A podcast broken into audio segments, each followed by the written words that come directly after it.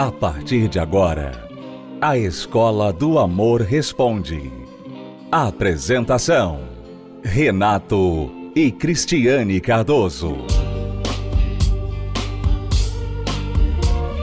Olá, alunos, bem-vindos à Escola do Amor Responde, confrontando os mitos e a desinformação nos relacionamentos. Onde casais e solteiros aprendem um amor inteligente. Vamos responder aqui a pergunta da aluna Daniele, que enviou a sua mensagem para o programa. Ela diz: Estou casada há 10 anos. Não sou casada no papel. Tenho 25 anos de idade e meu esposo 26, ou seja, desde os 15 anos de idade, a Daniela então mora junto com esta pessoa. Tenho um filho desse relacionamento. Já descobri várias traições e sempre perdoei por ele ser pai do meu filho e prometer mudança. Meu medo de me separar era o meu filho crescer uma criança cheia de complexos por ter pais separados mas há poucos dias descobri uma outra traição dele. Ele nega que me traiu, diz que me ama e que não vive sem mim. Mas estou cansada. Já pedi para me separar. Estou para ir embora de casa. Ele trabalha de segurança em boates. Já me traiu várias vezes lá e eu não confio mais. Não sei o que fazer. Ainda estou na mesma casa que ele. Tive uma recaída e estou me sentindo muito desvalorizada. Por isso, me ajudem. É com essas outras mulheres que ele me traiu e até já morou com uma delas, porém passava um tempo e ele voltava para mim arrependido. Eu só não fui embora ainda porque tem uma loja na casa dele e não sei o que fazer. É, o, o problema, Daniele, foi como você tem lidado com os erros dele, tá? Porque perdoar, a gente sempre vai falar para você que você tem que perdoar para o seu próprio bem. Perdoar é uma coisa, agora dar uma chance para a pessoa é outra coisa. E as pessoas, elas mesclam muito isso aí, de perdoar e dar uma chance, né, Renato? Elas acham que se perdoou, dá uma chance. E não é assim. Você pode perdoar e você falar para a pessoa agora você vai ter que mostrar se você mudou primeiro para depois a gente conversar sobre uma nova chance. É não apenas prometer eu vou mudar. É porque elas fazem um no automático. Perdoa, já volta para casa. Então, tudo que ele precisa de você, que ele pensa assim, tudo que eu preciso quando eu erro é chorar um pouquinho, é dizer algumas palavras, né? E ela vai me perdoar e pronto, eu volto de novo com ela. Então ela esquece que eu errei. E não é assim, não é assim que funciona. A pessoa quando erra, um homem ou uma mulher, quando trai, tem que entender o seguinte: você errou muito feio. Tá? Não, é uma, não é um erro assim, um lapso, uma coisa assim, ah, é, foi um momento ali de, de fraqueza. Não, você traiu. Né? Será que a gente tem que definir o que é traição, Renata? Será que a gente tem que definir? Será que as pessoas não sabem mais que traição é horrível? Que dói, que machuca, que fala um monte de mensagens negativas, tipo, eu amei outra pessoa, eu te traí, eu não quero você mais, eu gosto mais de outras pessoas, eu gosto de brincar com outras pessoas, não sou só seu. Fala tanta coisa errada. Então não é um errinho bobinho de um copo fora do lugar. E não foi apenas uma vez. Né? Exatamente. Né? Então a, a Daniele, ela, ela não soube lidar com esses erros, essas traições.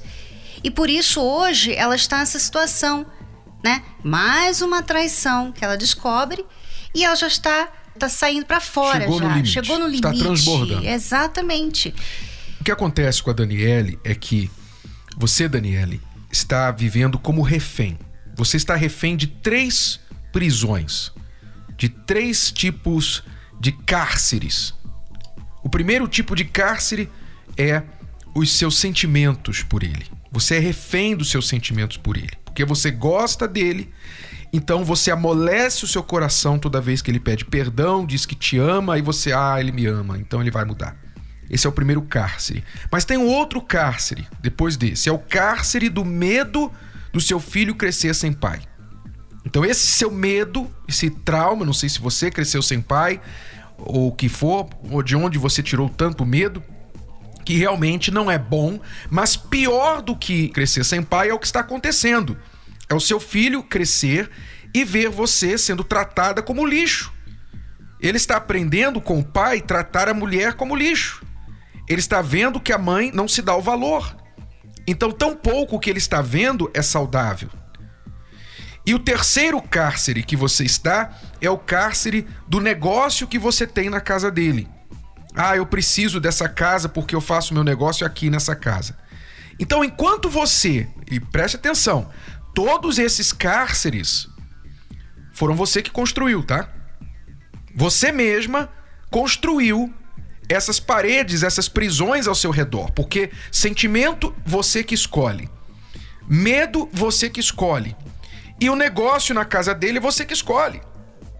Então é você que construiu esses cárceres. Então agora, o que, que você quer? Você quer, obviamente, uma mágica da nossa parte que venha estralar os dedos e fazer que o seu marido mude. Ele não vai mudar. Não até pelo menos você se valorizar. Enquanto ele não tiver uma razão para mudar, ele não vai mudar. Por que, que ele vai mudar? Ela tem que se libertar desses três cárceres, né, Renato? Uhum ela que tem que se libertar. Ela não depende dele para se libertar desses casos. Porque ele olha para ela e vê ela totalmente nas mãos dele. É. Então, para que ele vai mudar? Se ele já traiu tantas vezes, você tá aí ainda. Então, qual o incentivo que ele tem para mudar? A não ser que ele tenha, por conta própria, um encontro com Deus e Deus mostre para ele a real condição dele, ele não vai mudar sem incentivo, sem perder nada. Então, eu não estou dizendo que isso não pode acontecer, que ele não possa mudar, mas primeiro, você que está com o poder nas mãos, você tem que tomar o poder nas mãos, você tem que sair dessas prisões, mostrar para ele que ele não pode mais fazer isso com você. E então se valorizar, e se ele então quiser recuperar a esposa e a família, ele vai ter que trilhar um caminho, um caminho que ele nunca trilhou. Primeiro, ele nunca casou com você, ele vai ter que casar com você. Ele vai ter que te namorar, vai ter que noivar, vai ter que casar com você. Ele vai ter que se mostrar um homem digno de receber o título de marido, porque ele não é. Marido e pai, porque ele não tem sido isso. Ele tem feito papel de macho, mas não de homem. Então, quem coloca essa condição para ele é você. Você tem que colocar. Idealmente, no mundo ideal, no mundo perfeito, o homem já viria pronto com essas condições. Mas muitas vezes é a mulher que tem que colocar os limites e exigir respeito. Se ela não elevar o padrão, ele não sobe de padrão. Então, Daniele, é com você.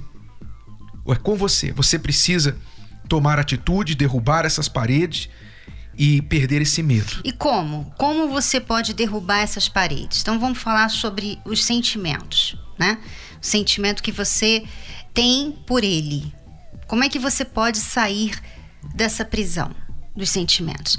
É você negar o seu coração. Seu coração diz: "Poxa, 10 anos que eu fiquei com ele, né? São 10 anos que eu perdi da minha vida. Eu não quero jogar fora eu tenho filho com ele e tal. Sim, seu coração diz isso e tem razão. Você realmente teve 10 anos aí com essa pessoa. Só que o que você tem que fazer agora não interessa o que aconteceu até hoje. Se você ficar usando sempre todo o seu passado como referência, você nunca vai tomar decisão. Você tem que parar e falar, ok, eu sei, eu perdi 10 anos, tá bom. Vamos concordar que eu errei muito, mas que eu posso ainda fazer alguma coisa a respeito disso. Eu posso né? parar de errar. Exatamente. Então, primeiro você tem que negar o coração e falar, ok, então eu vou sair desse relacionamento. Eu vou me remover desse relacionamento, porque a casa é dele, né? Uhum. A casa é dele. Então você vai ter que se remover dessa casa. Levar o seu filho para a casa dos seus pais voltar para casa dos seus pais e reconhecer que você realmente errou. Ser humilde, sabe? Quando você chegar lá na casa da mamãe, não seja igual aquelas pessoas que falam assim: "Ah, eu não me arrependo de nada que aconteceu na minha vida. Ah, eu, olha, eu tudo foi bom, sabe? Tudo serviu para alguma coisa". Não, sabe? Chega humilde e, e fale assim: "Olha, mãe, eu errei. Eu errei quando eu saí de casa aos 15 anos de idade para ir morar com esse rapaz. Eu não estava pronta, eu fui me enganando. E agora eu quero me consertar. Seja humilde, porque na humildade, Renata, é difícil as pessoas pisarem a pessoa que está humilde, né? E, e recusarem ajudar. É, exatamente, é difícil. Então, seja humilde, volta para casa dos seus pais, leva o seu filho e Claro que você vai sentir falta, você vai sentir saudade, você vai ficar pensando assim: agora que ele vai mesmo me trair, agora mesmo que ele vai levar mulheres lá para casa. Tudo isso pode acontecer, mas já estava acontecendo.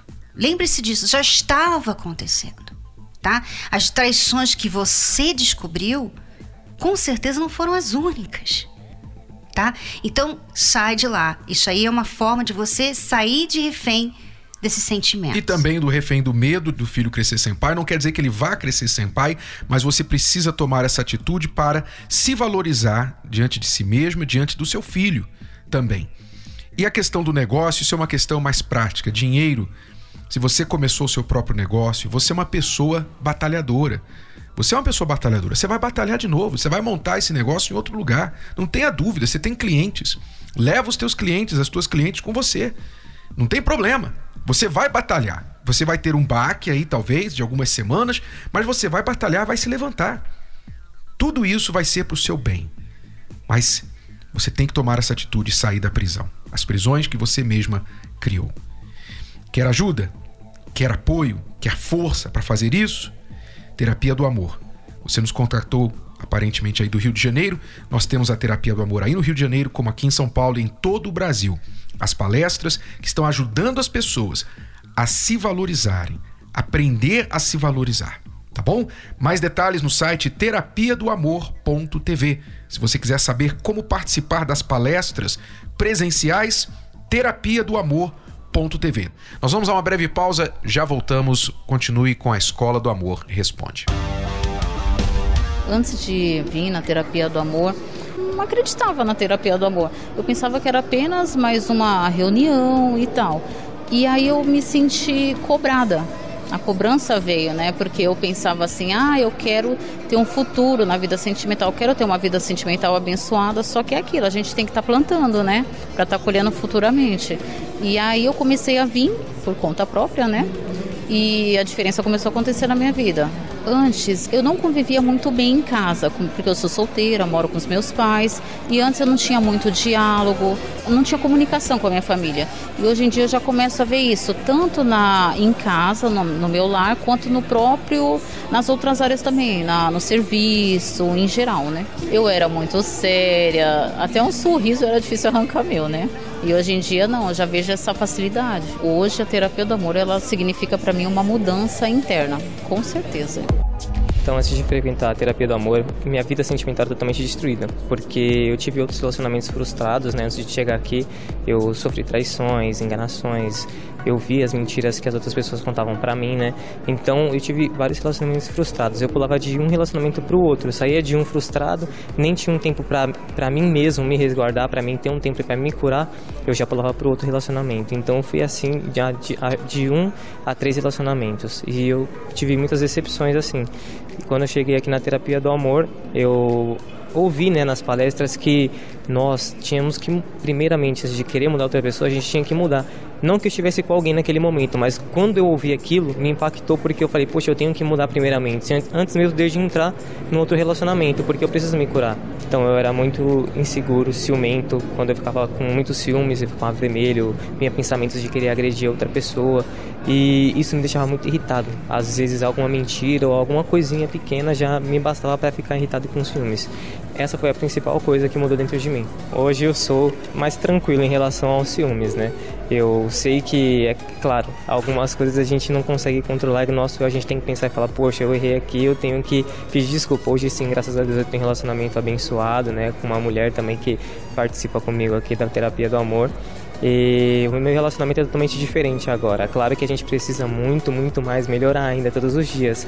Hoje tem diálogo, tem confiança, sim. Hoje não tem mentiras, não tem traições. Hoje não tem mais enganações. Devido à terapia do amor, eu pude ter um relacionamento bem melhor do que o anterior.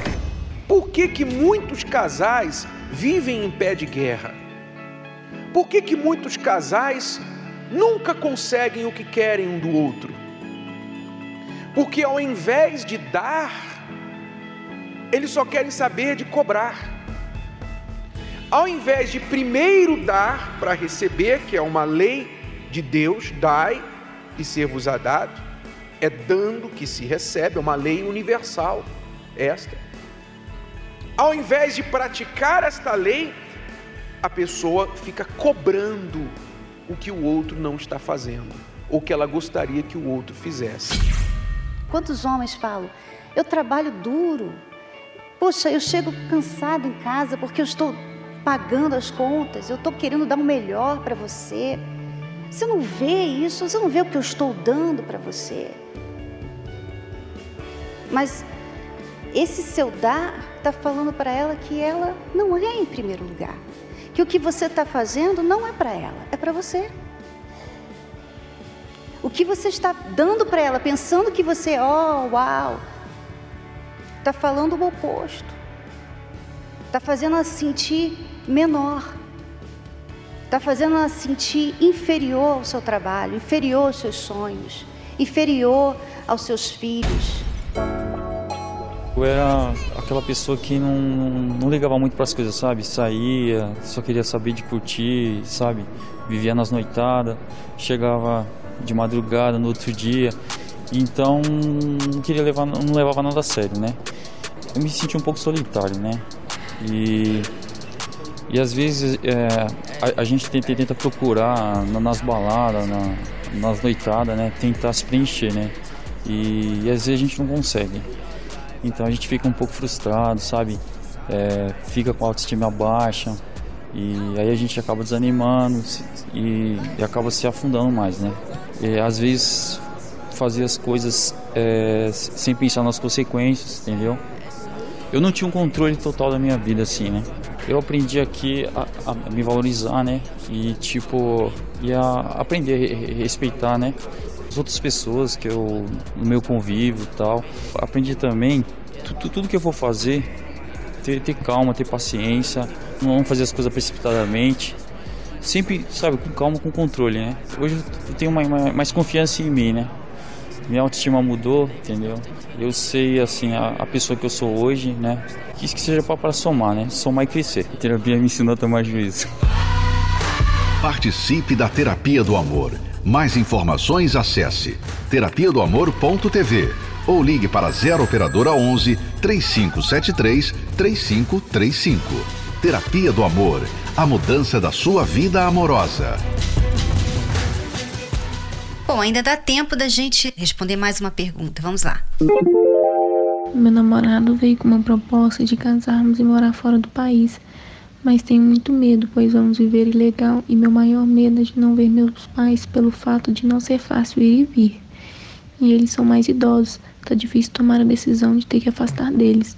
Meu namorado fala que tenho que parar de ser negativo e que eu já tenho 25 anos de idade, tenho que construir minha vida. Que meus pais já têm a deles, né? Mas é muito difícil. Me ajudem pois já namoramos há cinco anos e ele disse que eu tenho que tomar minha decisão. É, realmente, você está atrasada pelo menos uns três anos nessa decisão. Porque, como temos falado, um namoro, quanto tempo uma pessoa precisa para conhecer a outra e decidir se ela é ou não para passar o resto da vida com ela? Quanto tempo? Parece que na cabeça das pessoas hoje esse tempo não tem fim.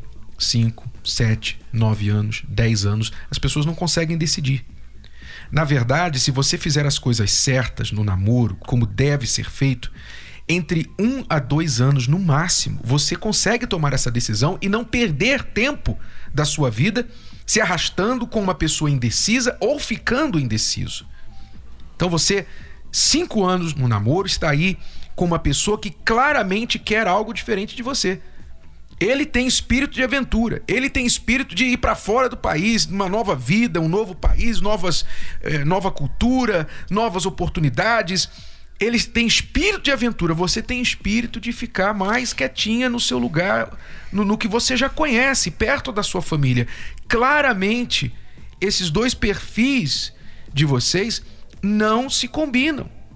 Então aí não é mais nem a questão de estar indo para fora do país, é a questão de espírito. Se ele ficar aqui com você, ele vai ficar jogando isso na sua cara o tempo todo. Você não quis ir, você não quis, eu chamei, você não deixou, etc. E se você for, você vai ficar jogando na cara dele. Eu nunca quis sair do Brasil, agora a gente tá aqui legal, e meus pais, e que saudade.